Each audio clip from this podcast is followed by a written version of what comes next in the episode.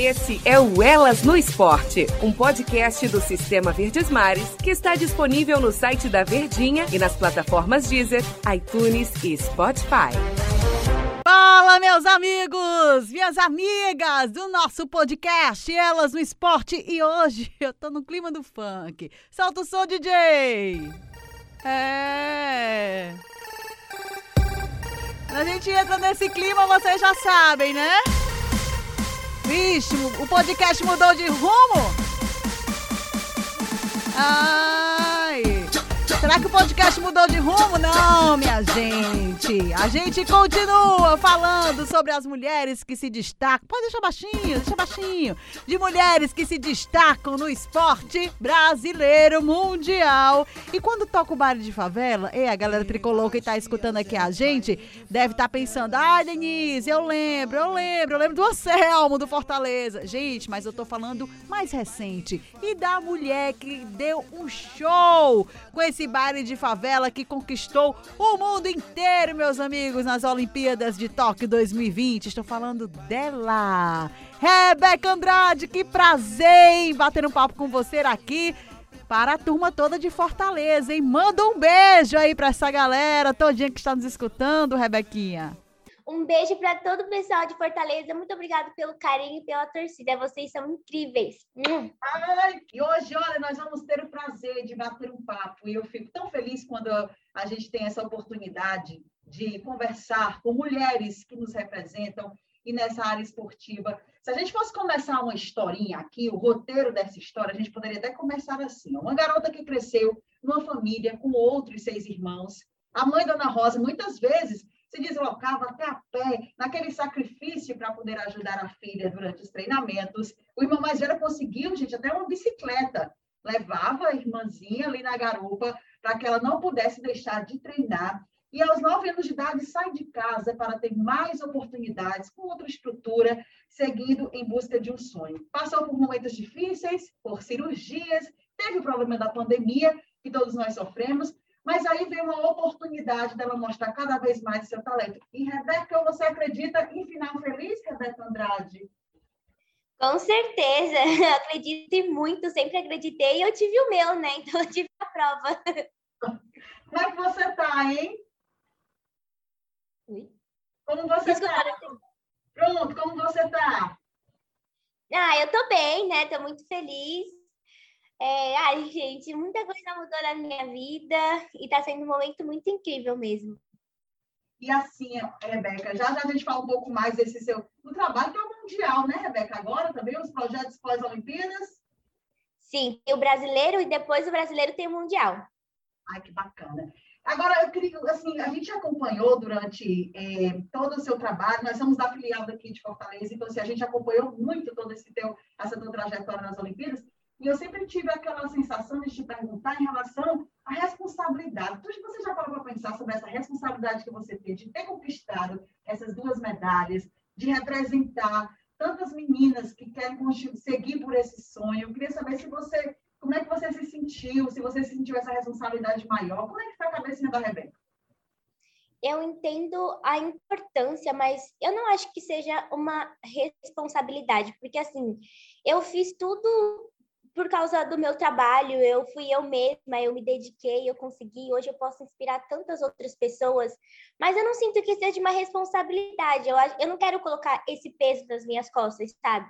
Eu vou uhum. sempre fazer o meu melhor para poder apoiar e incentivar para que incentivar para que várias outras crianças e adolescentes possam ter todas as oportunidades que eu tive também, porque foi incrível, eu fui uma das poucas, né, que, que as pessoas acreditaram desde o início, e é isso que eu quero. Então, eu tento levar tudo de uma forma leve, sabe? Eu entendo total a importância das minhas conquistas e de tudo que eu fiz e o que eu vou fazer mais para frente. Mas é isso. Olha que bacana. E, e assim, Rebeca, eu falo, você falou que você foi uma das que entrou para a história, você foi a primeira a conquistar né, duas medalhas na mesma edição dos Jogos Olímpicos. Não foi uma, não, você foi a primeira, a pioneira para chegar lá. Sim, nossa, foi incrível, foi um momento maravilhoso assim da minha vida e da minha carreira, porque eu acho que eu representei várias gerações que já passaram e hoje sou referência para as que virão, né? Então, nossa, é, é, não tenho o que dizer mesmo, sabe? É incrível. E se a gente fosse voltar um pouquinho ao tempo, hein, Rebeca? Como é que você pudesse fazer assim, esse retrospecto, essa retrospectiva da tua trajetória, hein? Ah, eu acho que eu viveria com uma criança muito feliz, dedicada, é, esforçada e sabendo o objetivo, entendendo cada processo da vida e, e, da carreira, né? Porque eu precisei passar pelo que eu passei para que eu chegasse e me apresentasse da forma que eu me apresentei em Tóquio. Então, é, ah, é acreditar mesmo no processo, de verdade. E eu acho que eu fiz isso. Você começou num projeto social, não foi? Sim, eu comecei com 4 para 5 anos lá em Guarulhos, no Bonifácio Cardoso. E foi uma surpresa, assim, porque não foi uma coisa que eu decidi. A minha tia trabalhava nesse ginásio e perguntou para minha mãe se ela poderia me levar, e minha mãe deixou. E aí eu iniciei, assim, nunca mais parei. E, e, assim, a intenção da sua tia, né? Você já passava no decorrer dessa tua trajetória toda, você imaginaria que poderia chegar nas Olimpíadas? Imaginaria tudo isso que você está vivendo hoje? Quando eu precisei deixar minha família com nove anos, eu já tinha esse objetivo para minha vida. Eu queria ser uma atleta de alto rendimento, eu queria ir para mundial, eu queria ser uma atleta olímpica. Então, ali eu tinha certeza. Mas antes disso, a ginástica era mais uma coisa eu, eu para eu gastar energia, é uma coisa que eu amava fazer, sempre amei desde sempre, e que eu me sentia bem, sabe? Mas quando eu precisei mesmo deixar toda a minha família, eu vi como aquilo era sério e como eu queria aquilo para minha vida. Então foi ali que eu, que eu me encontrei e falei assim: não, é isso que eu vou viver, é isso que eu quero. E aí foi aí que eu falei assim, não, eu quero ser uma atleta olímpica, eu quero ter uma medalha, e foi isso aí, segui nesse sonho, que depois se tornou objetivo, e hoje eu, eu consegui realizar, realizar, eita.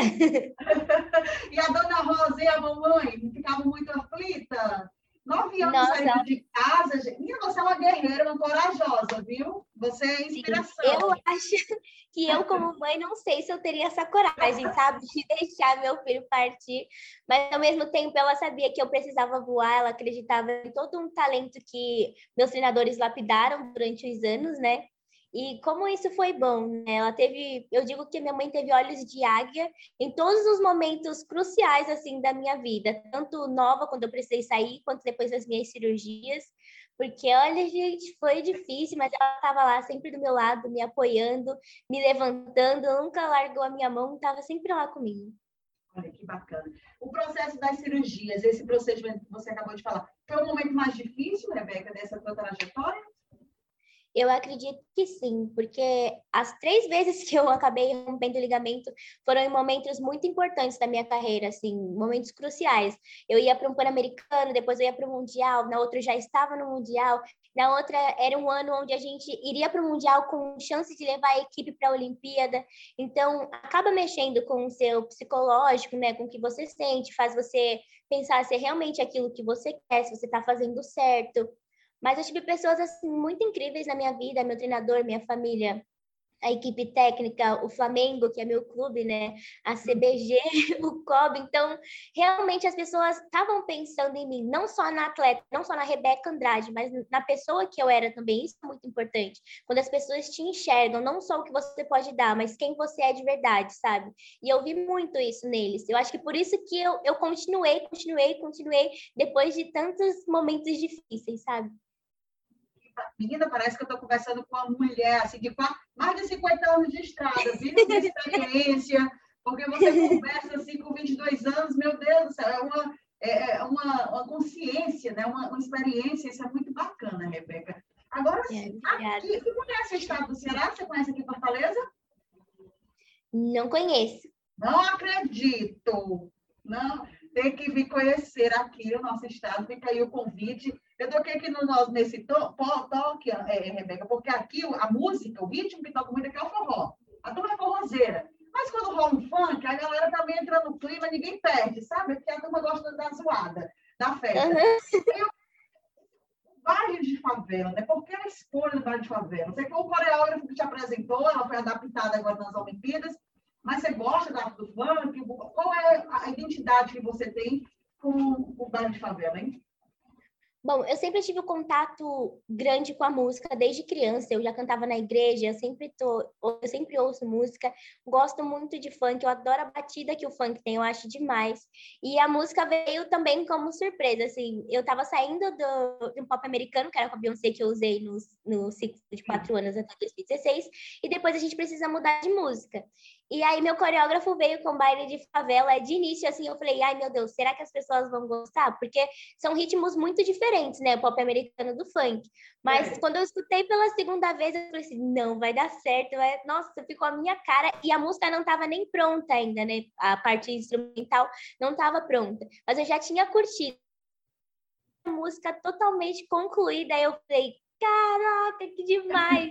E foi melhor ainda, porque eu ajudei ele a fazer a coreografia. Então, acho que por isso que parece que eu estava tão conectada com a música, porque como eu ajudei a, a, montar, eu coloquei coisas que eu realmente gosto de fazer e que eu me divirto, sabe? Então, não tem como dar errado, né? Se a gente faz uma coisa que a gente gosta, que a gente ama, dá nisso. A galera, o mundo todo gostou. Isso, emocionou muita gente. E emocionou também Daiane dos Santos. E a gente já teve a oportunidade de conversar aqui com a Daiane antes das Olimpíadas. E como ela ficou emocionada ao te ver. E, e eu acredito que a Daiane foi uma referência para você também, que você era chamada de Daianinha, né? Sim.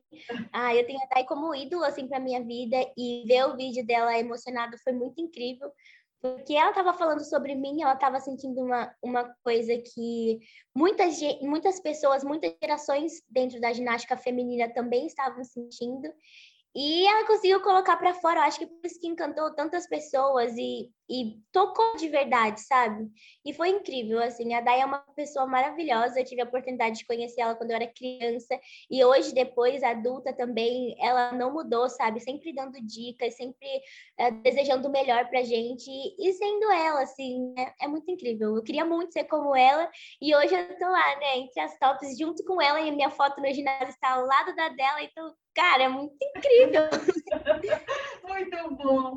E agora para frente, já estava dizendo, tem o brasileiro, tem o mundial, aí você está se preparando, a gente começa a ter o assessor, você estava treinando e a gente tentando de uma forma para não te atrapalhar muito. Quando é que vão ser as competições, hein, Rebeca? Explica para a gente. Peraí, como é que vão ser as competições, as próximas Isso. competições? Isso, as próximas. É, tem esse brasileiro mundial esse ano. É, eu ainda não tenho o calendário dos próximos anos, mas eu quero treinar ainda até Paris 2024. Eu quero ir para essa próxima Olimpíada. Eu acho que vai ser bem importante para mim. E eu vou me esforçar muito, gente, para chegar lá e arrasar como eu fiz em Tóquio. Eu acho que o resultado é consequência do meu trabalho, sabe? Se eu me dedicar, se eu me esforçar, vai dar certo. Mas também, se não for o resultado que, que eu quero que seja, eu também vou respeitar, porque às vezes não é para ser, sabe? Mas se eu tiver a certeza de que eu fiz o meu melhor, é o que é o que importa, é o que vale mesmo de verdade. Você saber que você não mudaria nada, que você fez o seu máximo. E é isso que eu levo para minha vida, tanto dentro do esporte quanto fora. Eu acho que tudo que você faz com vontade, que você dá o seu melhor, que você faz o máximo, seja falando falando com alguém ou fazendo alguma coisa para alguém, é o que vale, sabe? E eu vou levar isso para sempre, assim. Bacana. Você é muito espirituosa. Você é religiosa, Dai? Eu te chamar de Daiane, olha. Desculpa. Você é religiosa? Sim, eu sou evangélica. Ai, que bacana. É bacana. Você tem espiritualidade, a gente consegue perceber o grau né, de elevação. Olimpíadas, além dessas medalhas que você conquistou, o que é que você tirou dessas Olimpíadas, hein, Rebeca? Por tudo isso que foi passado, a pandemia, as lesões, né, a superação, tudo, tudo. O que, é que você colocou na sua cabeça, o que, é que você tirou de bom, além das conquistas? Eu acho que ser ainda mais resiliente, é, conseguir representar sempre, ser forte e acreditar que tudo que você é capaz de fazer o que você quiser, sabe? Porque você, acho que você faz a sua história, você faz o seu dia, você faz o seu momento. É, eu tenho a minha fé, eu acredito muito em Deus e eu sei que a minha história já já estava escrita. E em muitos momentos eu tive vontade de desistir, mas pelo fato de ter a minha mãe, que também é muito religiosa, de certa forma ela sentiu que não estava no meu momento, ela teve a palavra certa para me fazer continuar, sabe? E quando eu tinha meus momentos difíceis, eu pensava muito no que ela falava comigo e o que ela dizia para mim. E lá em Tóquio não foi diferente, eu conversava com ela, eu, aí eu contava meu dia, eu falava como que as coisas tinham sido. Eu acho que eu aprendi muito isso, ser forte, resiliente e acreditar cada vez mais em mim com a minha fé sempre intacta. Que bacana! Pensa já no futuro, assim, quem sabe ser uma técnica, ser uma comentarista da Globo, já pensa em alguma coisa assim, Rebeca? Mas tá muito cedo. Bom, eu não tenho vontade de ser treinadora, não. Mas não? ano que vem eu vou começar a minha faculdade de psicologia e eu quero ser psicóloga para poder ajudar atletas e pessoas dentro do esporte e fora do esporte também. Eu acho que eu tenho muita coisa para aprender e também tenho muita coisa para ensinar. Eu acho que foi a profissão que eu me encontrei. Assim. Que bacana, Rebeca. Eu sei que o tempo, seu tempo é, é curto, é corrido. Eu, se eu pudesse, eu passava a tarde todo dia aqui contigo, viu? Porque você é uma mesmo, viu? É uma tranquilidade, a gente percebe isso, a gente sempre percebeu durante as suas conquistas. Que Deus te abençoe aí cada vez mais. Aqui em Fortaleza a gente agradece por essa disponibilidade. Volto a dizer que a agenda é corrida, a gente entende muito e que tudo dê certo, tá? Rebeca. Muito obrigada. Paris está bem aí, né? Já já chega e quem sabe é você vai estar, ó, quem sabe não, eu já estou fazendo aqui, ó. Vai estar mais ainda, melhor ainda, porque durante esse período tem um treinamento e a gente deseja toda a sorte do mundo para você. Ai, muito obrigada. Foi um prazer falar com você e eu estou muito feliz. Ai, que bom, que bom. Foi. Manda um beijo aí para a galera de Fortaleza. Ai, tinha um jogador. Um beijo. Um beijo para todo mundo de Fortaleza. Espero que logo, logo eu possa conhecer, porque eu sei que é muito incrível, gente. Nas minhas pesquisas de viagens, eu vejo que é um lugar maravilhoso e eu estou ansiosa para conhecer. Muito obrigada pela torcida e por todo o carinho, pessoal. Um beijo grande. Ceará todo vibrou por vocês. Só para gente encerrar aqui, tinha um jogador aqui, sabe, Rebeca, que ele, todo dia que ele comemorava o gol, ele dançava o baile de favela, ia para a torcida, aquela coisa toda. Então, quando você começou lá a dançar, alavancou, sabe? Todo mundo ficou lembrando daquela história, misturando futebol e como a música faz esse link e você representando bem o baile de favela com toda essa qualidade de categoria. Um cheiro bem grande para você, viu, Rebeca? Obrigada. Beijo. É isso aí, minha gente! Esse foi mais um papo hein, no nosso Elas no Esporte, no clima do bairro de favela. Rebeca Andrade! Aquele cheiro, hein? Até o próximo episódio.